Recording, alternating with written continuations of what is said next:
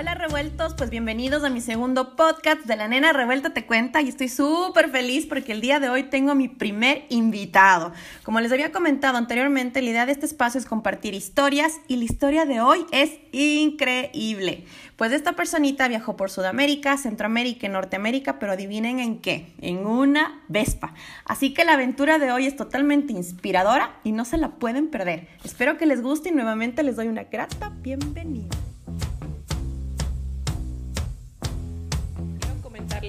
Súper emocionada porque el día de hoy tengo mi primer invitado. Esta persona la quiero un montón, es muy especial para mí. Se llama Raúl Ricaurte, más conocido como el ruso. Así que quiero darte una bienvenida, Raúl. Hola, hola, nena, qué gustazo verte luego de, bueno, de un año y medio, creo, más o menos. Eh, pues aquí en Quito, o sea, sin saber, ahora estoy aquí contigo sentado, qué chévere. Qué ves, estoy súper feliz de este reencuentro súper, súper feliz. Y bueno, primeramente quiero dar una pequeña introducción de cómo le conozco al ruso Ricaurte. Yo al ruso le conocí cuando yo tenía 10 años, sí chicos, una pequeña doncella. Él tenía una niña. Una niña. Él tenía 14 años. Eh, un adolescente. y bueno, este, él era, él estaba en el, en el mismo colegio que yo. Estábamos en el colegio de la liga, ¿correcto? Sí, exactamente. Y lo chistoso de esto es que era mi vecino, cogíamos del mismo bus en la parada, era compañero eh, de, de, hermano, de mi hermano, de mi hermano mayor. Y bueno, es muy chistoso cómo, cómo fue la vida, porque él estuvo, ¿cuántos años estuviste? ¿Dos? ¿Tres? En la liga, dos años. Sí. Dos años. Estuvo dos años y desapareció del universo, chicos desapareció. Yo no volví a saber de él hace muchos años. Bueno, creo que por alguna fiesta nos volvimos a encontrar, me acuerdo con mis primas, muy levemente, que ahí volvimos como a tener un reencuentro cuando yo tendría tal vez unos, no sé, unos 15 años, pero de ahí desapareció de la faz de la tierra. Y aquí, bueno, vengo a agradecer a Facebook porque nos volvimos a contactar por Facebook. Me acuerdo clarito que fue como, es del Raúl Ricaurte. sí, sí, muy, muy loco. Sí, debe ser, debe ser ya fácil unos 15 años, quizás. Que nos vimos en Facebook. Es, bueno, no, unos 10 años. No, mm, ya de habernos reencontrado unos 10 años, yo creo. Sí, puede ser, ajá, porque fue en Facebook, nos reencontramos y bueno, fue como que, hola, ¿qué más? Te he visto súper bien, que no sé cómo, pero bueno, cada uno tenía nuestras vidas. Claro, pero yo cuando te vi ya no eras la niña odiosa del bus, sino ya eras, la, ya una mujercita chévere de conversar. Pobrecito, este dice que era odiosa, mentiroso. Él molestaba un montón con el Sebas García, me acuerdo. Era súper seria. Es que molestaban mucho. Tengo que decirles, sí, molestaban en el bus, claro. Éramos inquietos. Oh, súper inquietos. Bueno, hasta ahora creo que soy inquieto, ¿no? sí, total. ya, entonces, eh, bueno, después de que nos contactamos en Facebook, sí hablábamos tal vez de vez en cuando, pero no, como, como dije anteriormente, cada uno tenía su vida, diferentes vidas muy, muy diferentes. Total. Y eh, hasta el año 2016 que yo regresé de, mi maestría, y bueno, ahí fue realmente nuestro, nuestro reencuentro crucial que ha sido desde el 2016 hasta el día de hoy, de nunca más perder contacto, se podría decir. Correcto. Y donde yo he llevado su camino. ¿Qué camino el que les vengo a contar el día de hoy? Raúl Ricaurte ¿Por qué está aquí en mi canal, en mi podcast del día de hoy? Porque yo eh, quería hacer a personas, o sea, entrevistar a personas que admiro por todo lo que hacen y por los sueños que ellos han creado en su mente y lo han logrado. Y para mí Raúl es un ejemplo de persona que demuestra que cuando uno quiere lograr sus sueños, los demuestra. Así que Raúl, te doy ahora tu espacio para que te presentes. Como te dije, estoy tan feliz de tenerte aquí nuevamente y en Ecuador, volverte a ver. Y bueno, cuéntanos un poquito de, primero, ¿quién es el ruso Ricaurte? A ver, ¿qué tal? ¿Qué tal, nena? Nuevamente, bueno, a ver, eh, yo soy Raúl Ricaurte, como tú lo dijiste, tengo 37 años, próximos 38 ya, ex compañero de tu hermano, eh, un quiteño, un quiteño soñador desde niño. Eh, hijo de, pues, padres con varios hermanos, de una familia modesta se podría decir, pero que siempre tuvo el... Eh, siempre fue un poco diferente a mis hermanos, fui un poco diferente a mis hermanos porque siempre quise salir de la burbuja, ¿no? del sistema, siempre fue un poquito inquieto, como tú dices, que en el bus era el que jodía y todo. Con... Uh, eres del sándwich, pero con gemelos, ¿no es cierto? Yo tengo una hermana melliza, correcto, somos los dos últimos del matrimonio. Ah, no, ustedes, pero son, son los menores, somos los últimos, somos los últimos. Yo soy el último, es mi hermana melliza es mayor a mí por un minuto y medio, más o menos. Así que soy el chiquito de la casa. o era. El mimado, el mimado, el mimado. Sí, se podría decir, de mi mamá, porque mi papá era mi hermana. Eh, bueno, yo, em, yo era una persona normal y corriente como todos que estudiamos, nos graduamos, eh, salimos del colegio, estudiamos en la universidad, me gradué de, diseñador gráfico, de ahí me dediqué a, la fotografía y pues de ahí, eh, bueno, sucedieron varias cosas en mi vida. Entre estas un accidente de tránsito que marcó mucho para mí mi vida. me choqué, me salió una hernia discal en la, en la columna y pues pasé como de, cinco a ocho meses entre muletas, entre en cama y toda la cosa. Yo tenía a mi novia en ese tiempo que me ayudaba a ella, me ayudaba a mi mamá.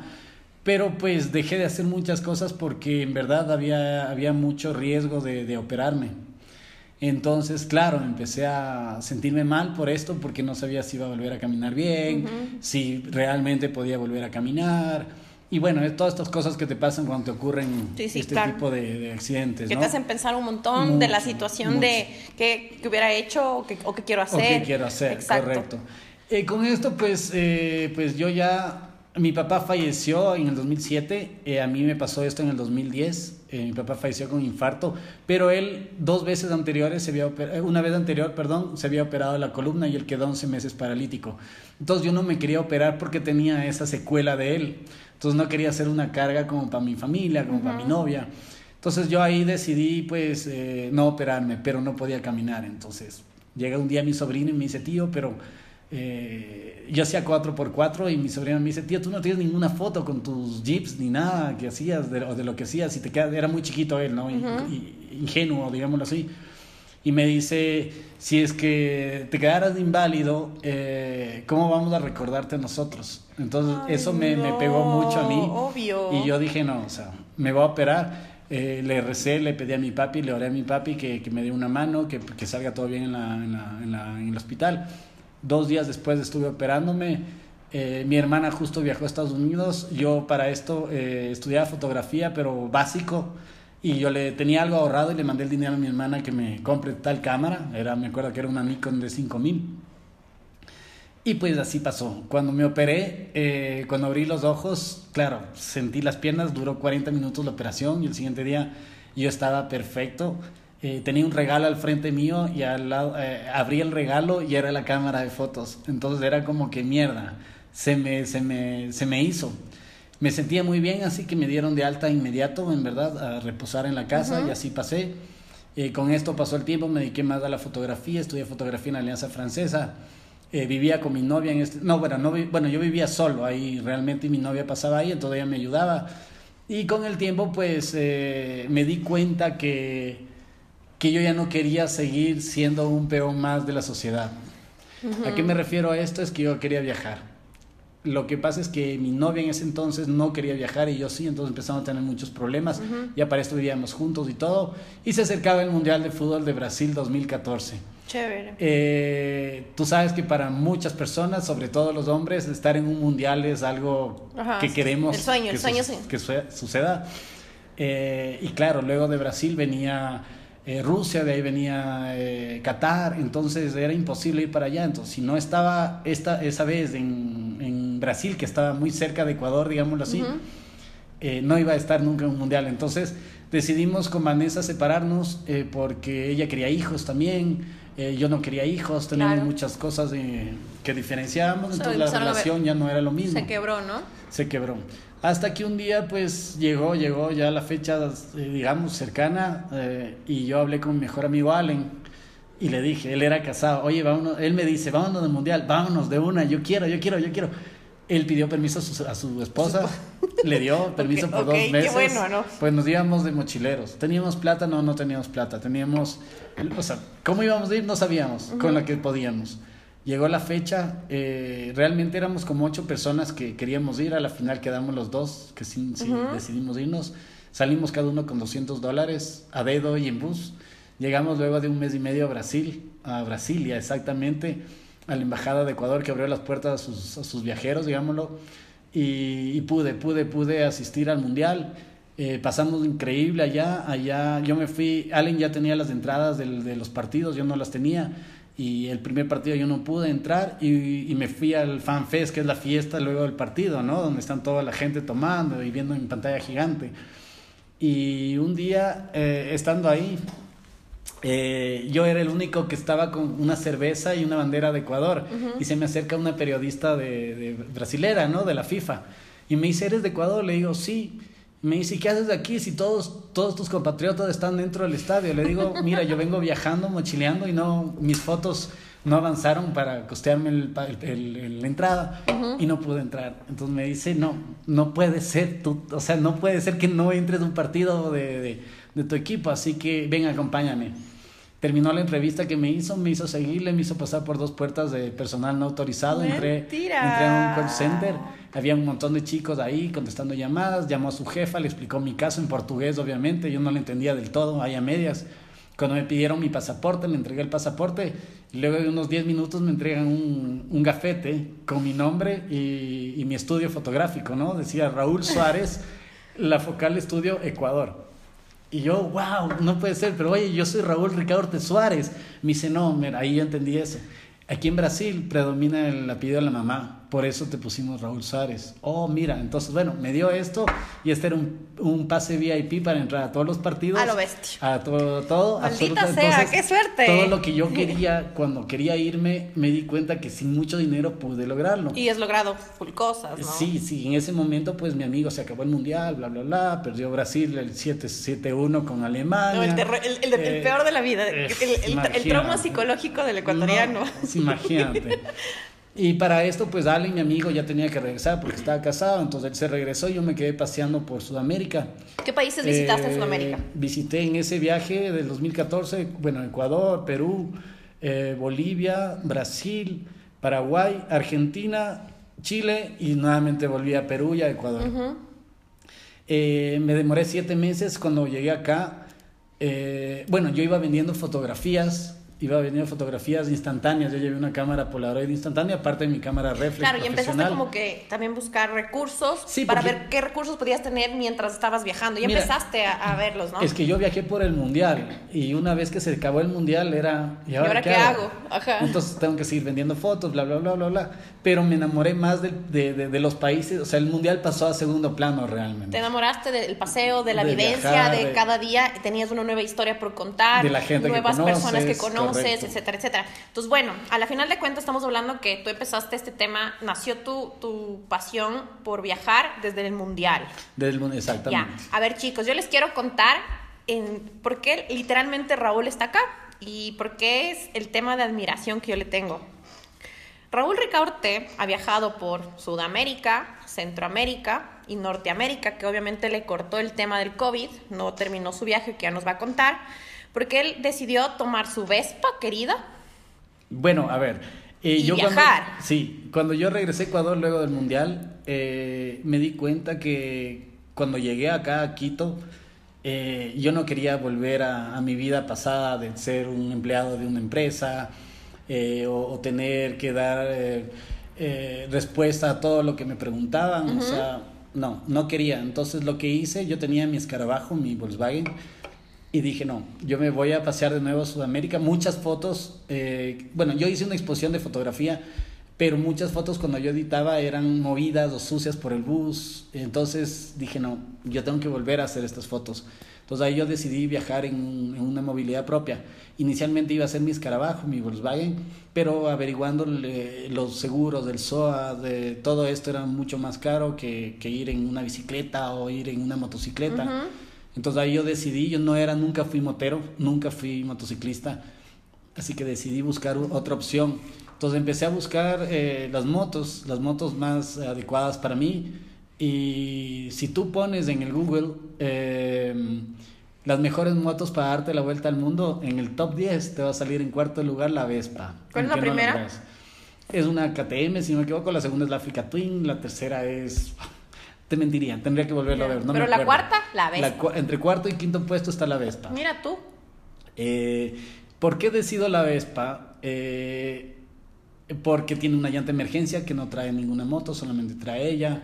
Eh, tiene un monobrazo delantero y trasero que te permite cambiar la llanta como lo de un auto. Es decir, no tiene piñón, no tiene cadena, entonces mucho más fácil moverte. Hay clubes en todo lado, es una moto muy amistosa para la gente, toda la gente se queda, le gusta la Vespa, entonces quieren una foto, quieren subirse, X. Eh, no tenía la Vespa, pero ya tenía en mente la Vespa y un día llega un amigo, el máster, le decíamos así, y me timbra a la casa y me dice, loco, baja, eh, ¿puedo entrar? Sí, entra, entra. Subió con cervezas. Me dice, oye, deja de meter la moto. Le digo, claro, métele al garage. Entonces yo timbro el garage y desde el segundo piso que yo vivía, veo que entra en una Vespa. O sea, fue como... El universo es lo que, o sea, lo que yo entiendo que el universo es lo que tú le pides, él te cumple si es que lo sabes pedir. Total, total, eso sí. Y llegó con la Vespa y hablé con él y él estaba vendiendo la Vespa, hicimos un canje por la cámara que había comprado por primera vez yo cuando estaba en el hospital. Hicimos un canje, bla, bla, bla, bla, chévere Tuve la Vespa, estaba, estaba ¿Cómo se llama tu Vespa la primera vez? Esa Vespa le, le, le, le bauticé como Filomena. Ok. Entonces con esta Vespa creo un proyecto de viaje llamado Vespeando al Mundo, que era llegar de Quito a Ushuaia y de Ushuaia a Quito. Ushuaia, para los que no saben, es la punta de la Patagonia, que es de Argentina, pero realmente comparte un poco con Chile, ¿no? Del rabito de Sudamérica. Esto, bueno, eh, tenía que tramitar la moto, eh, los papeles de la moto, bla, bla, bla, saqué auspicios, súper bien, te, tenía la fecha de salida. Lastimosamente pagué la novatada de, de arreglar la moto primero, antes de poner los papeles, y a la final nunca pude ponerle mi nombre, luego de un año y medio. Me tocó ir a Guayaquil, me tocó ir a Daule, me tocó ir a Paute, me tocó ir a un montón de lugares para que me den las firmas los ocho dueños que hicieron el, el remate de, de, la moto, en, porque estas motos eran del, del correo del Ecuador. Ya. Entonces, bueno, tenía que adecuar esto. La final, año y medio después, nunca pude ponerle mi nombre, a pesar que la moto estaba bien. Eh, puse tres fechas de salida que me tocó cambiar, no pude salir. Perdí muchos auspicios que eh, en el Facebook me hablaban que era un mentiroso, que estaba estafando a la gente y bla, bla, bla, y quedé pésimo. Yo me sentía horrible. Una pregunta, o sea, ¿qué empezaste a sentir cuando empezaste a ver que encontraste barreras en todo este proceso de, de sacar los papeles de la Vespa? O sea, yo sé que dentro tuyo seguro tuviste un montón de, de limitantes internos, se podrían decir. ¿Hubo un momento en que dijiste, creo que no tengo que irme? Sabes que no, siempre fui muy, muy seguro que yo quería viajar. O sea, a la final de cuentas, loco, esto voy a hacer todo lo posible, pero esto lo saco. Como sea. A la final no pude ponerle a la moto mi nombre nunca. La moto, si tú la ves desde hermosa, estaba lista con todo. Eh, pero tenía que tomar una decisión fuerte que era buscar otra moto. O, o, mi, o no viva en esa moto o era en otra moto. Me puse a buscar otra moto, eh, Vespa obviamente, yo quería Vespa, ¿no?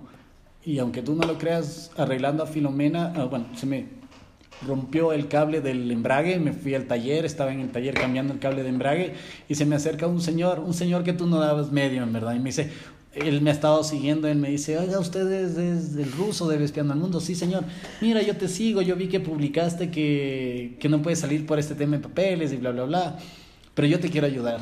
Pero en verdad tú le veías al señor decías, es que ¿cómo me va, puede ayudar este señor? O sea, sin menospreciar a nadie, ¿no? Ajá. Cuando me dice, mira, yo tengo dos motos en mi casa desarmadas, están a mi nombre, hay que pagar obviamente multas y cosas así. Pero vamos, si quieres, eh, la, la, armamos y si, si te gusta y quedamos en un precio. Ok, vamos. Fuimos eh, a Guajaló, un barrio fatal de acá de Quito, que yo decía, ¿qué rato me van a saltar? Fatal.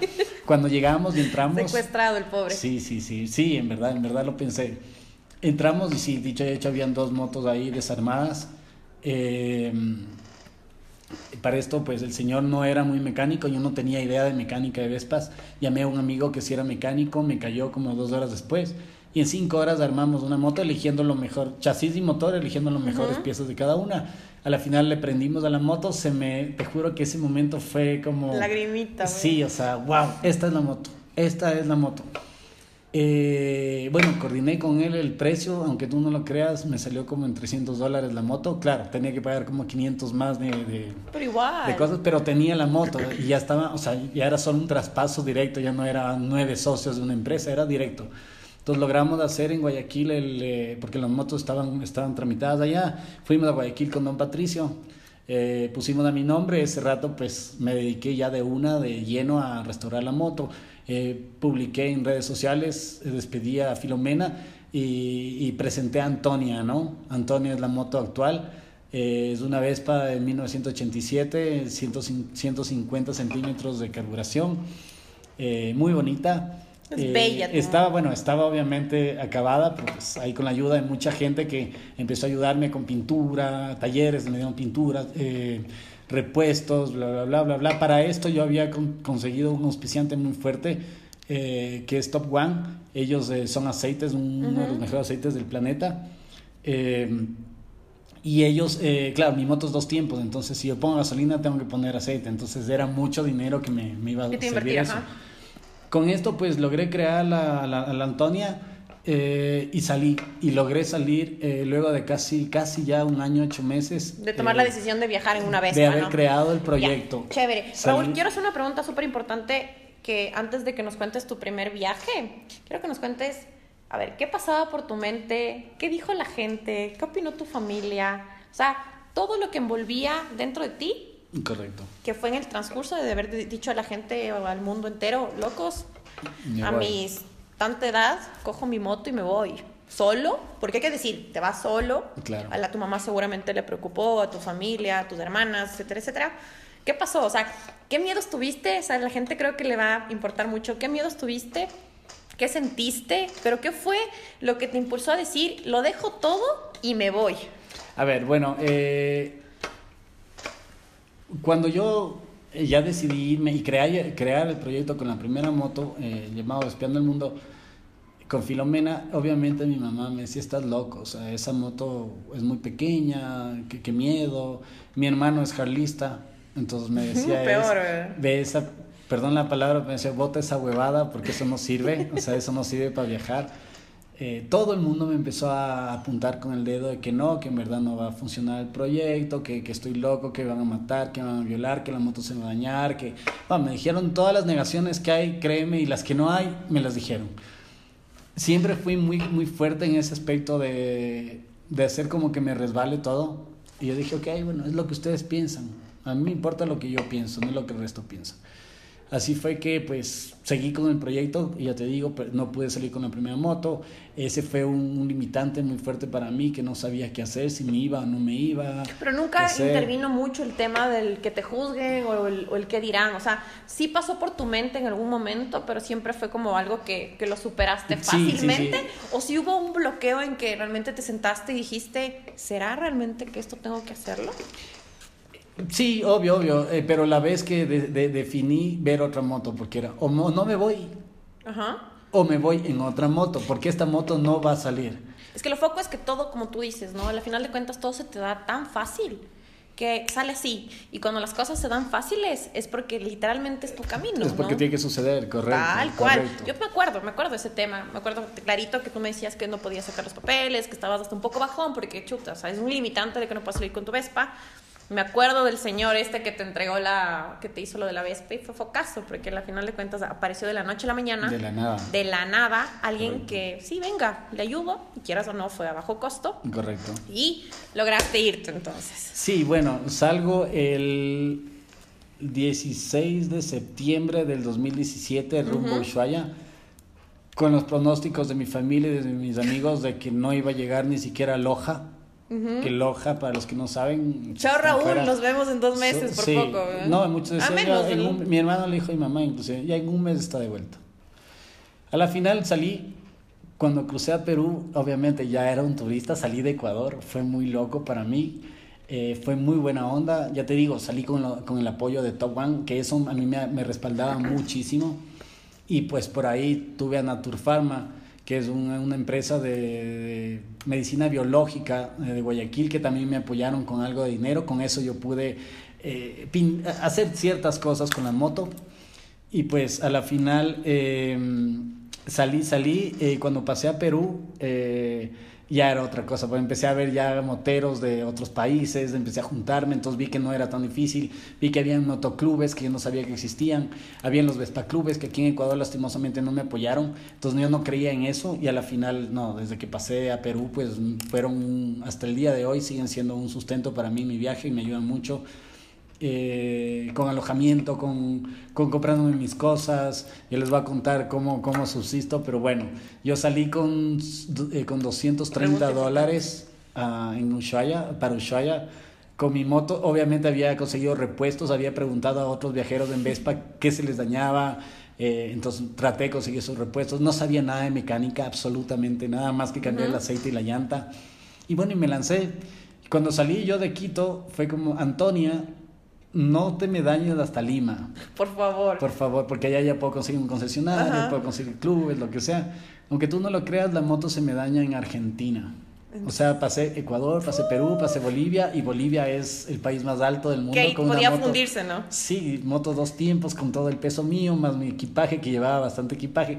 Claro, o sea, la sufrí, la sufrí, pero llegué. Llegué increíble. Igual tuve compañeros en el camino, en otras motos, en combis, en X. Eh, nunca en Vespa, nunca tuve en esa bajada compañeros en Vespa, más que los que del club, que, que de la ciudad donde visitaba. Eh, fue tal que, bueno, me demoré en total hasta llegar a Ushuaia como siete meses, siete, siete ocho meses. Ya en Ushuaia eh, ya cambió la cosa porque llegué. Qué bestia. Cuando yo llegué abajo, cuando eran casi siete mil kilómetros que había recorrido. Cuando yo llegué ya al sur, eh, claro, materialicé mi sueño, ¿no? Que era llegar en mi Vespa, que todo el mundo me dijo que no llegaba. Toma. Eh, llegué allá, mi hermano, no te imaginas, me llamó a pedir disculpas, mi mamá saltaba, bueno, mi mamá siempre fue mi fan número uno, aunque no pensaba que yo iba a llegar, siempre estuvo ahí mandándome lugares. O sea, el apoyo de tu mami fue fundamental. No, hasta el día de hoy, hasta el día de hoy sigue siendo... No, y la he visto en redes, siempre es como que mi hijo adorado, todo, es súper lindo. No, y yo si yo estoy yendo, hoy día llego a Cusco, por ejemplo, ella, mami, hoy, yo siempre le aviso, mami, mira, para que estés tranquila, yo hoy día estoy en Lima, voy a viajar a Cusco, por decirte, ¿no? Yo cuando llego a Cusco y me conecto a un internet ya tenía toda la información de dónde acampar, eh, a quién visitar, dónde están los clubes, bla, bla, porque mi mamá me mandaba, o sea, ella prácticamente viajaba conmigo desde la casa, ¿no? Linda. Virtualmente, increíble, ¿no? Mi mamá ha sido increíble conmigo. Eh, en Ushuaia pasó algo muy loco que definió mi viaje por completo conocí a una pareja de, de moteros, o motoqueros, como quieran decir, eh, que viajaban en una BM 1200, una moto nueva, muy grande, muy rápida, de Argentina, ellos, Facundo y María, eh, que aunque no me lo crean, Facundo, o sea, eran bien viejos, y conversando con ellos, contando ¿Viejos de qué A eso voy. Comentábamos de, del viaje, del mío, y le digo, no, pero yo quiero saber de ustedes. ¿Qué edad tienes? Y dice, ¿cuántos crees, Ruso? Le digo yo, por, para no ser grosero con la señora, yo dije, ustedes tienen 70, imagínate. Puta, full. Full. Y me dice, no, Ruso, yo tengo 93 años y María tiene 87 ¿Qué años. me estás diciendo? no lo creas. Y la historia de ellos es muy loca, porque ellos siempre tuvieron plata y ta, ta, ta, bla, bla, bla, bla. 93 años. Sus, sus hijos, escucha esto, sus hijos se habían ido de, ya dejó, o sea, ya tenían nietos y todo, se abrían de la casa y, vivían su vida y ellos se quedaron solos con el guardia, eh, perdón, con el chofer y la empleada, por decirte. Y tomaban pastillas porque María tenía osteoporosis y, y Facundo tenía eh, cáncer a la próstata. Entonces ellos tomaban pastillas de por vida, estaban esperando morir en su casa. Dice Facundo que un día estaba viendo eh, la televisión y ve a una pareja de señores, de como, una pareja, sí, de señores de como 60 años, que viajaban, que viajaban por Europa, por allá, y dice, se anima, ¿no? Él había sido motero de joven y le dice a María, oye María, ¿y si nos morimos en el camino conociendo lo que no hemos podido conocer por criar a todos estos niños? Dale, yo me muero con vos donde sea. Me apoyó de una, entonces yo a la semana llamé a toda mi gente, a toda mi familia, les reuní en casa eh, y les di la noticia de que íbamos a viajar. Y tú dices, ¡ay, qué, chévere! ¿Y a dónde se van a ir, papá? Nos vamos a ir a recorrer eh, Sudamérica en moto. ¿Qué? Estás equivocado, papá. Tienes 93 años, ya sé. Ya no eres un niño, tienes que pensar bien. Bueno, yo no le estoy preguntando, yo les estoy diciendo, es más, aquí, tienes, aquí tienes tu herencia, tienes tu herencia, tienes tu herencia, había vendido todo el señor. Poco. Entonces no le pudieron decir que no, y él sale. Salen, como tenía plata, salen de hotel a hotel de cinco estrellas, cinco estrellas, y en una de esas, como, y tomando sus pastillas, obviamente, ¿no? Que habían pedido el médico en la receta. Dice que con el tiempo eh, se les daña la moto en cierto lado y no pudieron llegar a la, al hotel. Entonces les toca desviarse con la ayuda de gente por ahí, porque no manejaban ni tenían su celular, pero no manejaban. Pero no nada de smartphone. Claro. Eh, y llegan a un hostel de viajeros, de mochileros, de, de esos que comparten, ¿no? Ajá. Los que andamos nosotros. Y dice, Ruso, aunque tú no lo creas, fuimos por un día y nos quedamos como un mes ahí, porque la gente, era- la familia que no tuvimos, estaba ahí. Nos empezaron a tratar como reyes, nos cocinaban, todo hermoso. Entonces cambiamos del chip. Ya no, de ahí en adelante ya no íbamos a hoteles, íbamos a hostels. Y así todo Hermoso. llegamos hasta acá. Bueno, la final es que eh, él dice que a los, a los, como a los siete meses de viaje antes de llegar su primera vez a Ushuaia, cuando se toparon conmigo era su tercera vez en Ushuaia, pero en su primera, tenían como seis años viajando ya, imagínate. Full. Dice que su primera vez, esto a mí me marcó mucho y definió mi futuro, aunque tú no lo creas, de esto que te voy a decir ahora. Cuando dice que él, cuando em, un día María le dice, Facundo, las pastillas. Imagínate, pasaban también que se habían olvidado de tomar las Me pastillas. imagino. Entonces, claro, ese rato se pusieron nerviosos los dos viejos y se fueron al mejor hospital que encontraron por ahí o clínica X. Entonces les hacen los exámenes de nuevo, regresen mañana, se habían ido al mejor hotel para descansar, al fin, que ni sé qué, o sea, ya estaban, estaban psicoseados, digámoslo así. El siguiente día van con miedo a ver qué les iban a decir y el médico les dice, oigan, ¿de qué me dijo que estaba enfermo? Yo de eh, eh, María de osteoporosis y yo de, de cáncer de la próstata. Pero aquí en los resultados dice que no tienen nada. Qué Se habían curado por, por la libertad que tuvieron, por la nueva vida que vieron. Entonces, claro, cuando ellos llegaron allá, y ya y llegaron a Ushuaia su primera vez, porque ya te digo, conmigo era la tercera vez que llegaban, eh, dice, loco, o sea, aquí nosotros también se nos cambió todo. Entonces él ahí me dice, y esto cambió todo para mí, me dice, Ruso, si tú llegaste en esa motito tan chiquita hasta acá, y todo el mundo te dijo que no iba a poder, como a mí me dijeron que por la edad, que No por esto, lograr. que por este otro, no iba a lograr, y lo lograste, si yo tuviera tu edad, agarría esa Vespa y me fuera hasta Alaska. Toma. Ahí fue. Y El, el bicho, rato, ¿no? sí, el bicho. Y ese rato, aunque tú no lo creas, fue como, ok, me voy para Alaska. Entonces yo salgo de Ushuaia rumbo a Ecuador nuevamente y subo, ¿no? Llego a Ecuador luego de otros siete meses, más o menos hice un año y medio de viaje en la vuelta a Sudamérica, suave, conociendo, no tan rápido para, para disfrutar el viaje. Llegué a Ecuador, eh, obviamente para tramitar papeles de visa de Estados Unidos, visa de, de- De Canadá. A la final todos se me abrieron las puertas, pude salir, pude salir. eh, me quedé como cinco meses en Ecuador y pude salir luego, luego de nuevo hacia el norte. ¿Cinco Y meses es- estuviste nomás? Cinco o seis meses más o menos, casi un medio año. fue más? No, no, no, no fue mucho. Y, y así fue que... Se fue súper rápido, ¿no? Sí, sí, todo, todo se me abrió, se me dio las visas, se me dio... El tema de la vista también fue mortal, ¿no? Al final te dieron súper rápido. Todo el mundo, o sea, aquí tú sabes que acá en Ecuador, eh, como en Latinoamérica, eh, es eh, sacar la visa a Estados Unidos no nos dan fácil. La canadiense peor. Peor, peor. Entonces a mí me dieron sin tener plata en el banco, sin tener un auto o una propiedad a mi nombre. No, hijito, tú tenías Eso- que irte Sí, y se me punto, ¿no? Y pues ahora estoy en estas. Qué bestia, me encanta tu historia, Raúl. Me encantó también el tema de que te vas tropezando con gente que te sigue eh, implementando más valores internos, se podrían decir, de crecimiento. Porque yo creo que todo lo que tú has hecho es crecer, ¿no es cierto? Yo estoy segura que el Raúl que estaba aquí en Ecuador antes de tomar su Vespa e irse no es ni cagando la persona No, que está ahorita sentada conmigo al lado Cero. contándome esta maravillosa historia. Es verdad, porque hay que admitir, los viajes nos cambian la mente. Total. Y eso es algo que también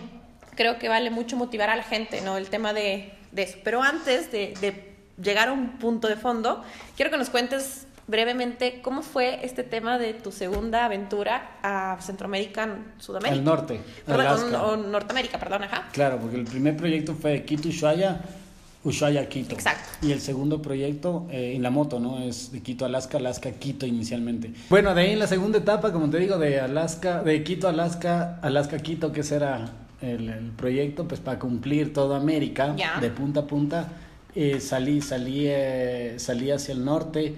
eh, conjuntamente con el apoyo de Tawan nuevamente eh, y, el, y el apoyo del scooter Guayaquil, eh, que ellos, había un, un evento en, en Melgar, cerca de Bogotá, así que ellos quisieron ir para allá, nunca habían salido del país, entonces nos fuimos yo con cinco motos más de aquí de Ecuador, hermosos, fuimos un, una representación de Ecuador para allá que nos premiaron y todo por ser los que más viajábamos y toda la nota. Se acabó esto y ellos se regresaron, yo continué mi viaje solo nuevamente. Eh, así llegué hasta, hasta Turbo, Colombia. No pasé por Venezuela, obviamente, porque Venezuela no está, no está apto ahorita como para viajar por la crisis que tienen. y llegué a Turbo. Turbo es la costa donde tú sales ya hacia Panamá, pero ahí no existe eh, carreteras, ya que la Panamericana viene desde Alaska hasta Ushuaia, pero justo en esa parte, que es la unión de Colombia con Panamá, está cortada. Entonces eso tú solo puedes pasar con avión o en barco. Yo pues en barco me salía muy caro, en, en, container me salía mucho más caro, así que empecé a ver opciones por capitanes y parándome en puertos eh, llevé la moto en cinco lanchas a la final, fue durísimo en cinco días distintos, pero me salió todo rápido, pues normalmente demoran 20, 30 días en ¿Te salió en cinco días? Me salió en cinco días, yo llegaba inmediatamente conseguía otro, dormía ahí, el siguiente día salía y bueno, se, ah, estropeó, se estropeó un poco la moto porque se va golpeando en esas lanchas rápidas. Pero bueno, así llegamos, cruzamos hasta Panamá, llegamos a Puerto Valdía, ahí ya haces el ingreso a la moto, tu ingreso eh, de ahí otra vez coges del barco eh, o la lancha y llegas a Puerto, a Puerto Cartí. Aquí ya tú ya puedes entrar a la selva de, del Darién, de Panamá, y recorres 60 kilómetros más y ya entras a la Panamericana cruzando toda esa, esa selva que es, es, es loquísimo, sí, es súper duro. Pero bueno, logré, logré llegar allá, logré cumplir ese objetivo que es ya entrar, porque entrar ya a Centroamérica prácticamente es otro continente, porque estamos, está fuera de, no está conectado, o sea, estamos conectados por tierra, pero no por carreteras como ellos. Así pues llegué a Panamá, de ahí me fui para Costa Rica, eh, bueno, y tuve una novia también que al final no quiso viajar conmigo, bueno, fue un caso totalmente aparte, pero bueno, eh, a pesar que, que yo le quería mucho a ella, yo tenía que continuar, nunca desvié mi viaje, así que seguí. Eh, seguí de, de, Costa Rica Nicaragua. En ti, ¿no? Sí, o sea, yo tengo muy en claro mi, mi, mi trayecto, mi objetivo. Entonces, si, si alguien me apoya, bacán, y si no me apoya, pues nos vemos, ¿no? Entonces, bueno, como te digo, llegué a Costa Rica, a, Panamá, a Costa Rica, Nicaragua, de ahí pasé en Nicaragua, mis amigos de un muchacho viajó conmigo hasta El Salvador, es decir, cruzamos Nicaragua, eh, Costa Rica, Nicaragua, Honduras, llegamos hasta El Salvador, ahí estuvimos con los malportados, bueno, desde Costa Rica es un club muy grande que hay en todo Centroamérica, que me apoyaron siempre. Eh, de ahí pues eh, continué a Guatemala, me quedé con un mes allá y de ahí salí para, para México. En México ya pues ya estaba Norteamérica, muchos no saben que México ya es Norteamérica. Eh, ya estaba cumpliendo mi tercera parte del viaje, digámoslo así, porque yo entraba a, Norteamérica, que es muy fuerte, ¿no? Eh, México es muy grande, me fue muy bien, llegué a, Ciudad de México, al CDMX, ya no es DF, ya no existe el DF, ahora es el CDMX. Eh, llegué justo para el día de mi cumpleaños. Festejaste como, güey. Llegaron dos primas mías de acá a Ecuador, fueron en avión a verme y festejaron conmigo allá. Genial, o sea, fue hermoso ver a mi familia allá. Eh, allá estuve con el Vespeando Ciudad de México, tenían mi mismo nombre, o sea, hicimos una pata muy chévere y me, y me enrumbaron en ese país, ¿no? Eh, de ahí pues crucé a, a Baja California, México y creo que eso fue también una cosa que me me encantó porque pude pasar el 31 de diciembre eh, con, con, gente, éramos en un hostel, en el Baja Hostel, como 16 países, personas de 16 países, eh, de los cuales habían mexicanos, que eran los dueños del hostel, habían dos argentinos y yo el ecuatoriano, de ahí todos eran europeos.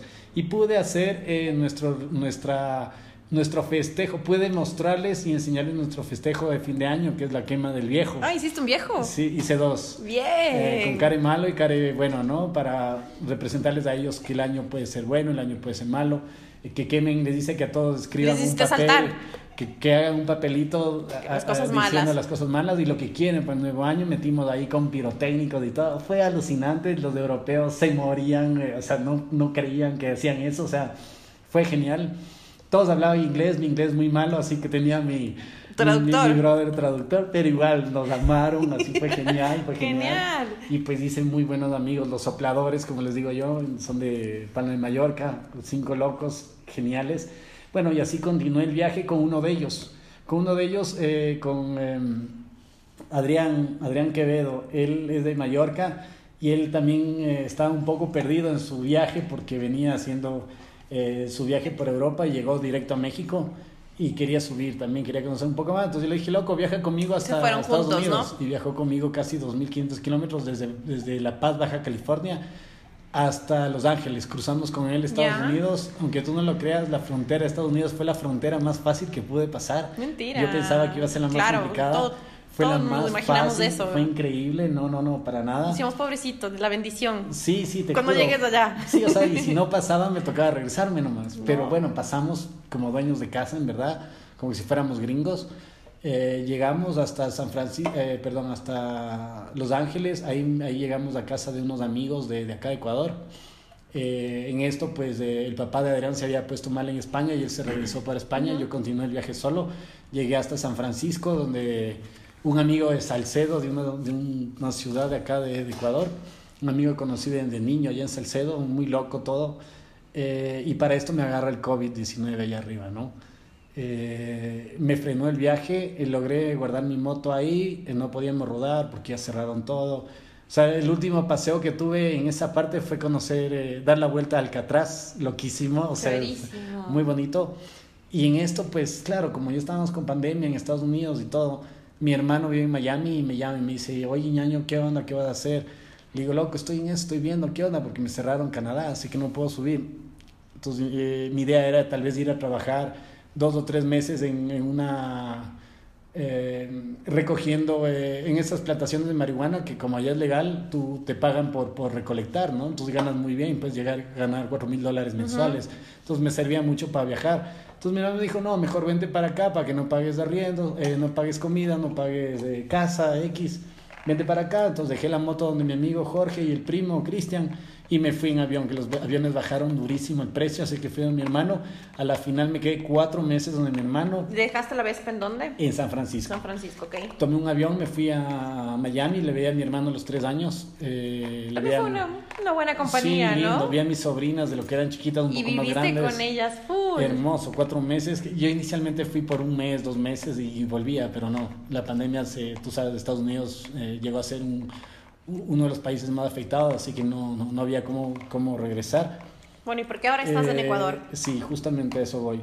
Eh, a la final mi hermano eh, me recibió ahí, súper chévere, pudimos trabajar con él en su casa, eh, en su, en su, en su empresa de, de envíos de X. Y claro, a mí el tiempo de, de estadía, de, mi, mi visa es de cinco años, pero la estadía es de seis meses y tienes que salir del país. Entonces yo tenía dos opciones, o sacar, tres opciones realmente, o salir del país a México, a Canadá, pero era imposible porque estaban cerradas las fronteras. La otra era pedir una extensión de visado, me costaba 500 dólares y me podían dar máximo tres meses, pero yo no sé si en tres meses me Iba a pasar, claro, no- no, a sabemos nada, ¿no? Y la otra era volver al Ecuador.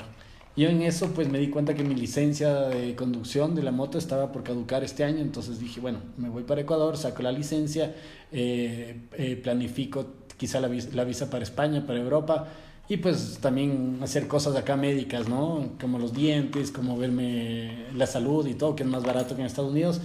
Y de un día al otro decidí volver. Volví hace justamente dos semanas casi. Sí, pues ahí el reporte. Contigo, contigo hablamos de eso, sí. Sí, total. Regresé y nada, ahorita increíblemente pude sacar ya en este tiempo la licencia. eh, Imagínense, pudo sacar la licencia en media pandemia. cuando no hay cómo, gracias a una amiga que me dio una mano. es sí. que no, cuando tiene que ser las cosas van a ser Sí. y se van a poner siempre a tu favor. Increíble. Entonces me sí. parece genial lo que nos acabas de contar. Qué pena que el tema del COVID te, te limitó. Pero bueno, como hablábamos hace un poco, fue genial tomarlo de buena manera el COVID, ¿no? O sea, al final de cuentas fue el COVID, fue algo malo, pero también hay que tomar las cosas buenas de, de este tipo de cosas. Quién sabe que ahora vengas, puedas sacar la visa a Europa y después de que llegues a Alaska, regreses, tengas el chance de Sí, armar bueno. tu plan europeo, ¿no? Bueno, yo mi, mi, mi, mi viaje realmente es llegar a Alaska, cruzar a, llegar a la punta de Alaska, hacerme la foto con la, de la Antonia con las auroras boreales de Fairbanks, que eso está al lado del Polo Norte, aunque no lo crean. Y de ahí bajarme a Nueva York, nuevamente Increíble, cruzar Canadá y de ahí cruzar en barco a España. Eh, pues he venido justamente a hacer eso. Ahorita lastimosamente las visas a, a España por turismo no están dando, así que bueno, me replantearé qué hacer, veremos qué hacer. Eh, regreso el 15 de septiembre a Estados Unidos, donde mi hermano Miami, ya tengo el pasaje, compré, compré con ida y vuelta, así que estaré un mes y medio más acá. Eh, regreso para allá, veré cómo está la cosa, voy a San Francisco, cojo la moto, llego a Alaska y pues... Lo que tenga que ser. Lo que tenga que ser, tengo que cumplir Genial, genial Raúl, o sea... Y de esa manera cumplo los 20 países de América. Hermoso. Así que, voy Así que felicitaciones.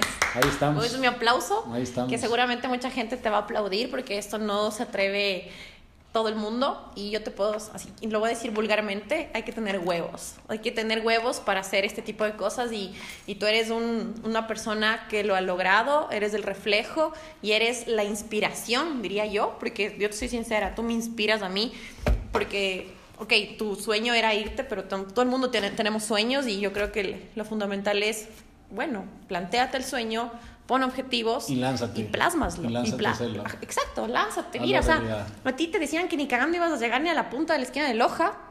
¿Y dónde llegaste? Llegaste lejísimos. Entonces, realmente felicitaciones, pero antes de terminar quiero hacerte algunas preguntas que estoy muy segura que la gente quiere saber. Correcto. Quiero, y, quiere, y yo también, obviamente. Quiero saber ¿Cómo hacías para vivir? O sea, a la final de cuentas supimos con, qué con cuánto dinero te fuiste el primer viaje. El segundo viaje, quisiera que me cuentes con cuánto te fuiste, pero ¿qué haces tú para ganar dinero? Auspiciantes, eh, fotografía, venta de alguna cosa. Un poquito si nos puedes contar de esto. Justamente, a ver, bueno, eh, soy fotógrafo, así que obviamente mi, mi, primera opción es hacer fotografías, imprimirlas en postales y vender las postales. Bueno, realmente las postales no las vendo, las doy por em, a voluntad. Me han dado un dólar por una postal, me han dado 100 dólares por una postal. Eh, o sea, es, es variable. relativo. Hago stickers, diseño stickers o compro stickers, eh, depende el, el, evento que tenga, entonces vendo ahí. También diseño... Hago diseño gráfico de ciertas cosas. Por ejemplo, si, tiene, si viene un evento en México eh, de motos, pues para ese evento eh, diseño o pido el, logotipo y lo imprimo en gorras o en camisetas y pues Genial. En, mi stand yo abro eso y vendo. Eh, me ha tocado dar charlas motivacionales en, en, eventos también. Genial, también he generado te volviste hasta una persona que motiva. Eso me parece genial, porque al final de cuentas, a la larga te estás convirtiendo en una persona que le dice a la gente, sigue tus sueños, lo puedes lograr, mira lo que he hecho yo en todo mi transcurso de vida, en estos últimos seis años, y eso es genial, eso es motivante. Y escuchar día a día que alguien ha logrado tantas cosas, si él lo pudo, tú también lo puedes. Entonces es un poquito esa la cuestión, ¿no es cierto? Correcto. Y tema de auspiciantes, tengo entendido que fuiste el segundo viaje con auspiciantes. No, desde el primero fui con auspiciantes, ya te digo, Naturpharma, que me apoyaba como con 100, 150 dólares realmente mensuales, y Top One me daba eh, aceite en todos los países, está en todos los países de, de Latinoamérica, así que tenía ahí. Genial. Y hoy por hoy ya Top One también me da un Top One y Servifreno en Ecuador, que es el representante de ellos aquí. Ellos también me dan ya un dinero ahora cada mes, así que con eso yo me puedo mover un poco más. Y nada, yo me voy visitando siempre sus oficinas, siempre haciendo sus la, eventos. El tema de dormir, ¿dormías en carpa? Y aparte también si es que conseguías a alguien que te... Que, o usabas también algún tipo de aplicaciones. Ahora hay aplicaciones donde tú... Eh, ¿Cómo se llama? Search. El coach surfing. Exacto. Ese, eh, sí. Correcto, a ver, eh, el 60-70% de mi viaje es carpa, porque a mí me gusta tomar la foto al amanecer, al atardecer, me gusta estar en contacto con la naturaleza, quedarme en un lago, quedarme en una montaña X, en la playa. Y ver el amanecer. Claro, hermoso. ver las estrellas, la noche, qué lindo. Una es esa, otra es, como tú dices, las aplicaciones, está el Couchsurfing, está el Overlander que te ayuda también, te indica dónde... El Couchsurfing es un es un eh, intercambio cultural entre viajeros, que tú te creas un perfil y si es que una persona me acepta en su casa, eh, yo tengo la obligación de que cuando él pase por Quito, por mi casa en Quito, yo tengo que abrirle las puertas sí, de total, mi casa, ¿no? Dando, un dando. Intercambio, correcto. Eh, la otra son los motoclubes o los Vespaclubes que han estado siempre ahí. Y ahí se te la puerta a su casa. Y ya tienes amigos, claro, tienes amigos. Ahora, hoy por hoy, tengo mis amigos más verdaderos, no son los de Quito, sino son justamente estas personas que me han abierto la puerta. Eh, tienes de eso, tienes de los, los hostels que compartes. Son económicos también, Son muy baratos, conoces gente de todo el mundo. a pesar de que compartes habitación y cocina y, Pero y es, baño, lo, es lo genial, es lo genial, sí. Y tienes de. y tienes, me falta una, son cuatro. Eh, y tienes eh, la. Caracho, ah, ah las motoposadas. Ah, okay. Las motoposadas son, son eh, organizaciones de motociclistas en este caso Eh, eh, por ejemplo, una de ellas es el MAI, que es la Motoayuda Internacional. Entonces tú sales, les escribes a ellos, mira, estoy viajando, entonces te piden tu número, tú le escribes al Facebook, te piden tu número, te agregan al chat y te dicen, ok, Ruso, ¿dónde viajas y cuándo viajas? Sí, loco, mañana salgo de tal lado a tal lado. Ok, espérame 10 minutos. En 10 minutos te mandan el contacto donde vas a llegar y te reciben en, en la entrada de la ciudad X, llegas directamente a la casa de ellos y y te evitas de estar andando solo en cualquier lado. Centroamérica, por ejemplo, todo el mundo habla que es muy peligroso y todo. Sí, como en Norteamérica, como en Sudamérica. Si yo voy aquí a Quito, en Quito, a un mal barrio, obviamente van a robar. Pero si estoy bien, bien eh, ¿Ubicado? y con compañía, con gente del sitio que conoce, obviamente no va a pasar nada malo. Entonces también hay que quitarnos de eso de la mente de que vas por ciertos países que te dicen que son peligrosísimos y no, no es así. si es que tú te metes en el mejor país del mundo, tú te metes en un barrio horrible, obviamente te va a pasar algo. Entonces tienes que también guiarte por eso. Yo, por ejemplo, no hago mucho GPS, yo hago PPS. El PPS es paro, pregunto y sigo. Ah, okay. Que eso es mucho mejor que GPS. Y de, paso vas haciendo amiguitos. Sí, sí. Lo que pasa es que GPS, por ejemplo, el Google Maps, el, el MapMe, el, el Waze, el Waze, Waze esos te mandan, todos estos te van a mandar por la ruta más rápida, no por la más segura. Bueno, eso es verdad. Y si es que en la ruta más rápida hay un choque, te van a mandar por un... En Brasil, en Paraguay, claro, me pasó que me tocó entrar en Brasil en una favela. Y yo con la moto y todo cargado, ¿yo qué hago aquí? No, no, me regresé. Entonces yo desde ahí paro, pregunto y sigo, el PPS, me Genial. Hay una pregunta bien importante. Tema, ok, me estás contando que a veces usas carpa porque te encanta y todo. ¿Cómo te bañas? Eh, bueno, aunque no lo crean, desde que me fue a Brasil, yo, bueno, yo soy un... O eres un, sucio. Yo soy un hippie limpio. Menos mal. verdad. Porque yo llevo, yo tengo una, una ducha portátil, es una ducha, eh, Sea Limit se llama eh, la marca, si la quieren buscar, Sea Limit. Es una, es una bolsita que no te mide más de 10 centímetros de largo y unos 4 de, de ancho. Eh, que te entra, es una, es una funda, es como, háganse la idea que es una manga de pastelería. Ya, algo así, que te entran 10 litros y te tiran en 7 minutos. Ahora, si tú cierras eso, te puedes durar más tiempo el, el, el, baño. Tú metes ahí agua fría o caliente, si te echas a calentar agua caliente. Es más, a mí esta, esta, esta ducha me ha dado dinero. Porque he llegado a lugares, eh, campis que no tienen baños, campis municipales, y, la gente ve bañando y me dice, oye, préstame tu ducha. Claro, dame gasolina. toma, toma un litro de gasolina. Ah, es canje, Claro, eso, eso, es lo bonito de, de los viajeros. Eh, eh, motoviajeros o, o, combi, viajeros o, o, van viajeros o, mochileros X. Sí, genial. Que, que, nuestra moneda no necesariamente es del dinero, sino es como antes, del trueque. Dame esto y toma esto. Entonces te apoyas mucho, ¿no? Qué genial.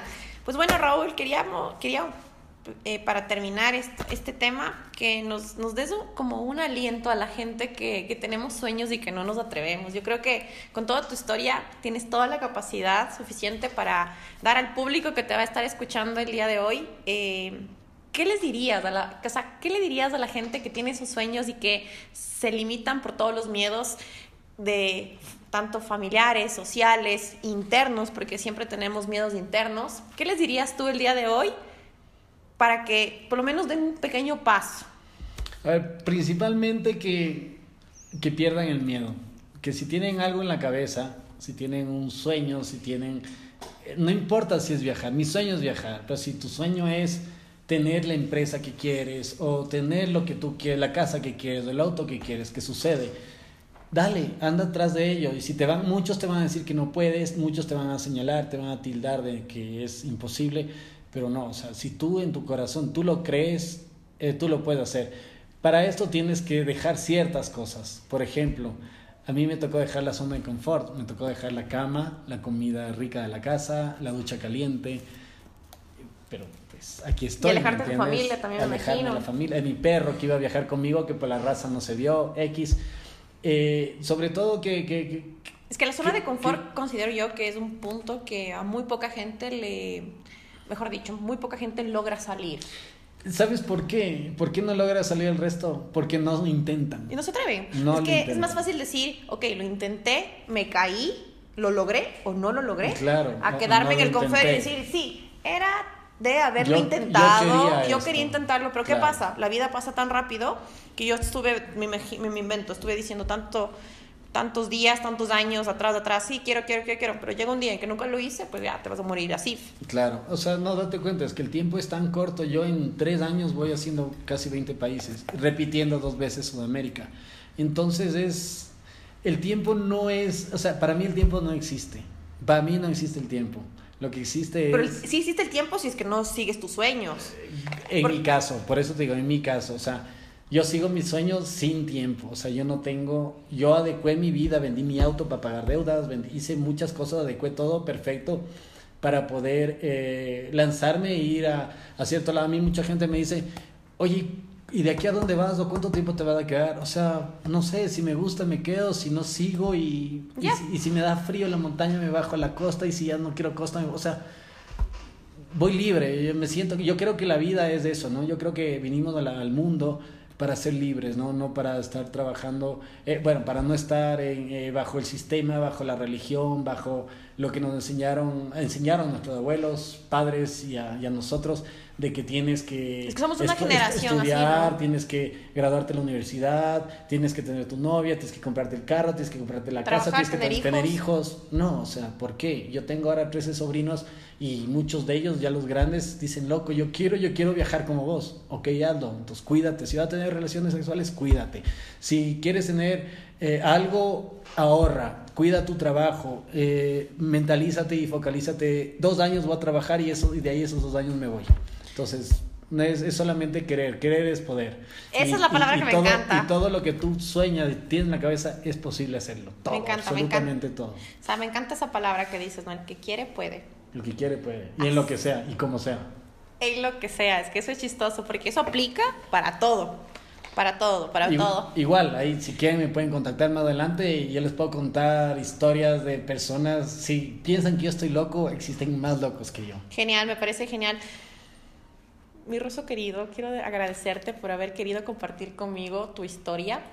Me encantó, me encantó. Yo la había escuchado, pero ya lo escuché un poquito más detallada. eh, Y eso que falta, uy, falta mucho, pero bueno. Aquí me quedo yo contigo Claro, escuchando, claro. ¿no? Y bueno, a la final de cuentas, eh, quiero felicitarte, quiero felicitarte porque eres de esas personas que, que salen de esa zona de confort. No cualquier persona lo hace y quiero felicitarte por tus logros, por... Porque yo, bueno, desde que, como comenté antes, tuvimos nuestro contacto ya más profundo y a la final de cuentas me pude, pude ver todo tu proceso. O sea, yo te he seguido desde el día uno, desde el día que estuviste Sí, claro. y que te frustraste en no obtener los papeles de la Vespa hasta el día que cogiste y me dijiste, nena, me voy. Fue como, Raúl, puta, qué hermoso, lo lograste, te vas. Y regresaste y viniste con un nuevo proyecto y, lo, log- y estás aquí después de año y medio otra vez conmigo contándome, nena, ¿te acuerdas cuando estábamos haciendo el tema de los papeles? No sé cómo, y estás acá otra vez. Entonces, para mí es algo muy motivador. Eh, yo, como dije, quiero tener en mi, en mi espacio gente que me motive y tú me motivas un montón. Quiero darte las gracias nuevamente por estar en este espacio. Y bueno, quiero que terminemos de esto, que comentes tus redes sociales para que la gente te pueda seguir, pueda ver todo tu, tu camino, toda tu ruta. Y seguramente te van a seguir de aquí en adelante tus próximos viajes. Sí, a ver, no, no. Primero, gracias a ti por darme el espacio para que la gente eh, nos escuche. También te deseo mucho éxito con tu nuevo proyecto y seguro te va a ir re bien. Eh, bien revuelta vas a estar, vas a ver. Y, y bueno, eh, mis redes, a ver, mi red es facilita. En todos, en Facebook, Instagram, YouTube, inclusive en mi web es Vespeando al Mundo, ¿no? Con B pequeña de Vespa. Es en vez de andando el mundo, es vespeando el mundo. Me encanta. Muchos, y, te quedó, y te quedó genial, Sí, ¿no? entonces síganme como Vespeando al Mundo, ahí van a ver un poquito de mi historia, eh, me pueden escribir lo que ustedes quieran, yo tengo mi web que es vespeandoalmundo.com, donde subo eh, consejos, tips, rutas, fotos, lugares turísticos X. Eh, pueden seguirme, pueden escribir, suscribirse ahí, pueden, pueden, pueden hacer lo que quieran, o sea, ustedes solamente me contactan y pues yo ahí les apoyo en lo que quieran. Chévere. Muchísimas gracias nuevamente. Y bueno, chicos, espero que les haya encantado esta historia increíble. Así que ya saben que si tienen sueños en su mente, querer es poder. Poder. Así Vayan que, por favor. Así que muchísimas gracias a todos ustedes. Un abrazo totote. Gracias chicos. Chao.